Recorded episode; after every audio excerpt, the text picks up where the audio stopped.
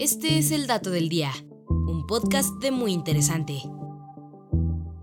Y hoy nos preguntamos, ¿es malo beber agua fría? De acuerdo con las tradiciones indias de la medicina ayurvédica, el agua fría puede causar un desequilibrio en el cuerpo y ralentizar el proceso digestivo. Pero en la medicina occidental hay poca evidencia científica que sugiera que el agua fría es mala para el cuerpo o la digestión. De hecho, beber agua fría puede mejorar el rendimiento físico y ser mejor para la rehidratación cuando se hace ejercicio, especialmente en ambientes más cálidos. Sin embargo, la temperatura del agua sí puede afectar la cantidad que bebemos diariamente. Por ejemplo, a las personas les puede resultar agradable beber agua tibia o caliente, especialmente en los meses más fríos, mientras que el agua fría puede ser más refrescante cuando hace calor en verano.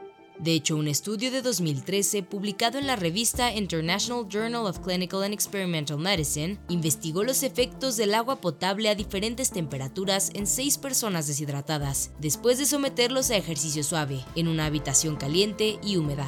Los investigadores encontraron que el cambio de la temperatura del agua afectó la respuesta de sudoración de los participantes y la cantidad de agua que estos bebían, al final del estudio, la temperatura ideal del agua resultó ser de 16 grados Celsius, que es más o menos la temperatura del agua fría que sale del grifo, porque los participantes bebieron más agua y sudaron menos.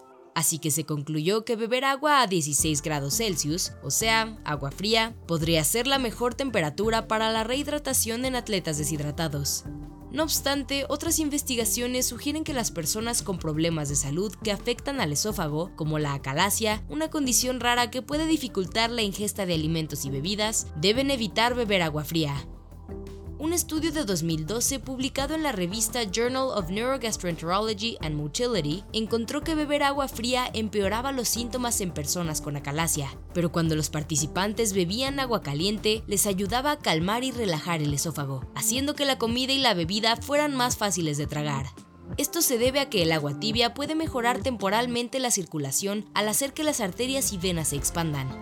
En general, podemos decir que aunque hay poca evidencia científica que sugiera que beber agua fría es perjudicial, lo que sí podemos afirmar es que consumir suficiente agua todos los días es esencial para apoyar todas las funciones corporales, incluida la digestión y el metabolismo, eliminar los desechos, mantener una temperatura corporal adecuada y conservar los órganos y tejidos saludables.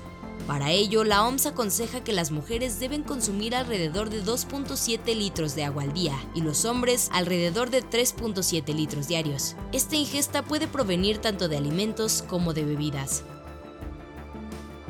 Y este fue el dato del día. No olvides seguir todos nuestros contenidos en muyinteresante.com.mx. Hasta la próxima.